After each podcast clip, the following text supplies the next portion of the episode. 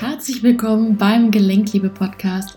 Mein Name ist Verena Fassbender und ich bin selbst ehemalige Rheuma-Patientin, habe das Rheuma damals mit zwölf bekommen, bin seit fünf Jahren medikamentenfrei und seit vier Jahren symptomfrei. Und ich möchte dich mit diesem Podcast motivieren, dass Rheuma eben keine Einbahnstraße ist und du die Züge selbst in der Hand hast, was mit dir und deinem Körper geschieht. Ich habe mich mit den Jahren darauf spezialisiert, die emotionalen Konditionierungen, die für Rheuma verantwortlich sind, aufzulösen. Und hier in dem Podcast erhältst du eine Menge Inspiration aus meiner Praxis. Ich möchte dir heute die Frage beantworten, warum du mit einer Autoimmunerkrankung so müde bist oder so schnell so müde bist. Ich habe in der letzten Zeit häufig die Frage gestellt bekommen, warum bin ich denn so müde mit Rheuma oder generell einer Autoimmunerkrankung? Also was passiert eigentlich in mir, dass ich so müde bin? Und das sogar vielleicht, obwohl ich Medikamente nehme und oder obwohl ich meine Ernährung umgestellt habe. Das ist auf jeden Fall eine sehr, sehr spannende Frage und deswegen dachte ich, ich mache da mal eine kleine Podcast-Folge drüber. Wenn man eben nochmal äh, ausholt und wenn man ne, vielleicht auch so ein bisschen äh, sich die anderen Podcast-Folgen von mir auch nochmal so in Erinnerung ruft, dann wird man feststellen, dass es ja bei Rheuma um nichts anderes geht als unterdrückte Gefühle. Ne? Und der Rheumatiker hat ja diesen Grundglaubenssatz, ich bin nicht willkommen auf dieser Welt und fühlt sich auch schuldig und hat Schamgefühle, dafür hier zu sein, zu existieren. Das bedeutet im Umkehrschluss, versucht er tagtäglich alles zu machen, dass er bloß nicht wieder in dieses Gefühl kommt, ich bin nicht gut genug, ich darf nicht hier sein, weil das natürlich auch verbunden ist mit der Angst zu sterben. Ne? Weil klar, ich darf nicht äh, hier sein, ist im Umkehrschluss, ich habe es nicht verdient zu leben, also ich äh, habe es eher verdient zu sterben sozusagen. Das heißt, der Rheumatiker fühlt sich aufgrund seiner Schuldgefühle, ne? ich meine, ihr kennt das bestimmt in einer Situation, wenn sich jemand schuldig fühlt, ne? Einer, ich sag mal, in einer ganz normalen Situation jetzt, einer Lebenssituation. Selbst ein Hund, der kann ganz reumütig und schuldig gucken und äh, setzt sich erstmal in die Ecke und ist still und ähm, ne? Äh, das kennt ihr bestimmt auch aus dem Alltag, wenn jemand Schuldgefühle hat oder wenn du ganz bewusst deine Schuldgefühle merkst, dass du dann auch ja dich dann noch mehr zurücknimmst, dem anderen Vortritt lässt, vielleicht sogar auch eher tendenziell auf den Boden schaust, anstatt nach oben und so weiter und so fort diese Schuldgefühle sind beim Rheumatiker halt einfach dauerhaft vorhanden. Das heißt, er versucht dauerhaft diese Schuldgefühle auszugleichen. Einmal, indem man sich selber den Schmerz zufügt in seinen Gelenken, den er vielleicht aber nicht so doll merkt, weil er das Ganze durch Ernährung oder durch Medikamente gerade unterdrückt. Vielleicht merkt er deswegen auch nur einen Hauch von, aber es sind auf jeden Fall Emotionen die da sind, die Schuldgefühle, die an die Oberfläche kommen wollen. Die Schmerzen, die man spürt, sind sozusagen nur ein, ein Teilaspekt des Ganzen. Die Schmerzen sind ja auch deshalb zusätzlich da, weil sie ja auch darauf aufmerksam machen wollen, dass darunter ungelebte Gefühle sind, die Schuldgefühle. Also es hat immer mehrere Gründe mit den Schmerzen mehrere Verkettungsmöglichkeiten. Und das sind jetzt eben zwei, die ich hier gerade in der Folge nenne. Jedenfalls ist es dann halt so, dass plus die Schmerzen, die man sich selber antut, weil man ist ja nicht gut genug, man ist ja nicht willkommen auf dieser Welt. Das heißt, ich gleiche das für mich aus und habe unterbewusst das Gefühl, okay, dadurch, dass ich mich bremse in meinem Leben, ne, weil ich entweder nicht schnell genug vorwärts komme durch die Symptome ähm, weil ich Schmerzen habe, dadurch nicht zu allem in der Lage bin, das zu machen, habe ich sozusagen einen Ausgleich gefunden. Aber das ist nicht alles, sondern ich ähm, nehme auch gleichzeitig aufgrund der Schuldgefühle die Verantwortung für all das, was um mich herum passiert.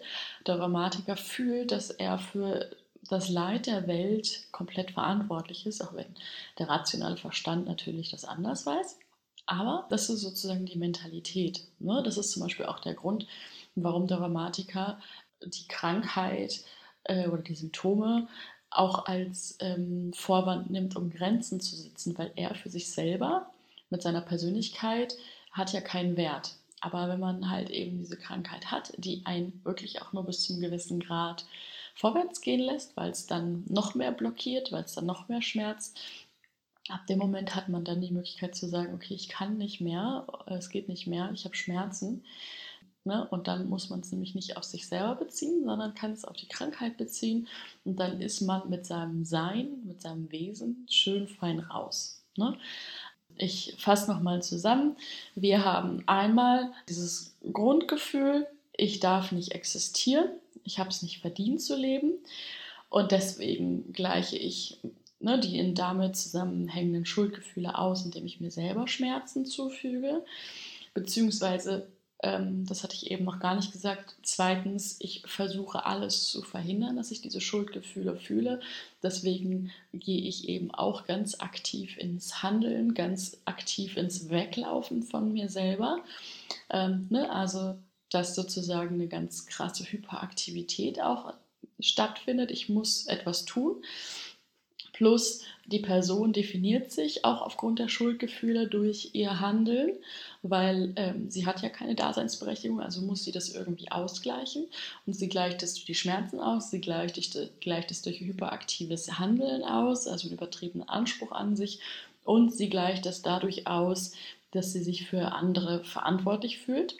Ne? Das haben wir sozusagen eine große Kompensationsmöglichkeit auf verschiedenen Ebenen plus halt eben die Gefühle, die nicht gelebt werden, ähm, die im Hintergrund stattfinden, die ganze Zeit, die unglaublich viel Energie verbrauchen, die dich letztendlich dann auch so müde machen.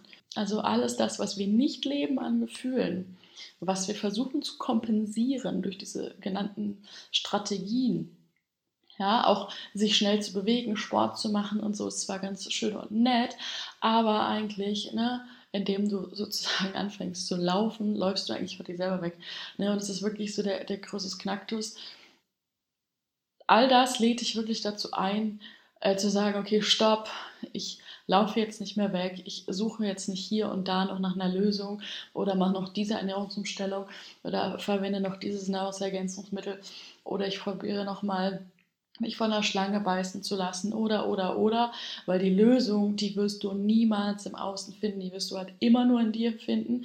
Und das ist natürlich Mut, ja, da reinzugucken, wo es vielleicht innerlich am, am tiefsten, am schwärzesten ist, ja, also ich stelle mir das immer vor, du guckst in das, also in Anführungsstrichen, in das Auge des Bösen. Natürlich ist es nicht das Böse, aber es fühlt sich für uns an, als wäre es das Auge des Bösen, weil wir halt mit diesen Gefühlen, vor denen wir die ganze Zeit weglaufen, äh, verbinden zu sterben. Also die Angst zu sterben auf jeden Fall auch. Genau deswegen, weil man halt weiß, Gefühle kommen und gehen wieder, wenn man sie denn da sein lässt. Ja, mit dem Wissen, klar, da gehört erstmal ein gewisses Grundvertrauen zu, was man sich aufbauen darf, dass das so passiert, weil die meisten laufen ja auch deswegen vor ihren Gefühlen weg und auch von ihren Symptomen weg, versuchen das Rheuma zu ignorieren, weil sie einfach Angst haben, was passiert, wenn sie jetzt ähm, sich auf das Gefühl einlassen würden oder auch auf die sogenannte Krankheit einlassen würden. Was hat das zu bedeuten?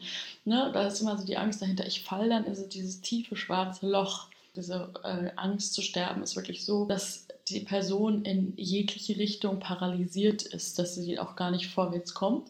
Und das zeigt ja auch wiederum der Körper, der halt überall blockiert. Ne? Also es ist sehr, sehr spannend und ähm, sehr breites Spektrum. Ne? Wenn du da Lust hast zu starten, äh, das zu machen, also in ähm, zwei Monaten, wenn die, die Gelenklebeformel in der, in der Anfangsphase durch ist, ungefähr, dann ähm, wird die nächste Runde starten. Und ähm, das ist auf jeden Fall spannend. Ich äh, finde es jetzt auf jeden Fall schon schön zu sehen, was die Teilnehmer da für sich schon lernen, mitnehmen.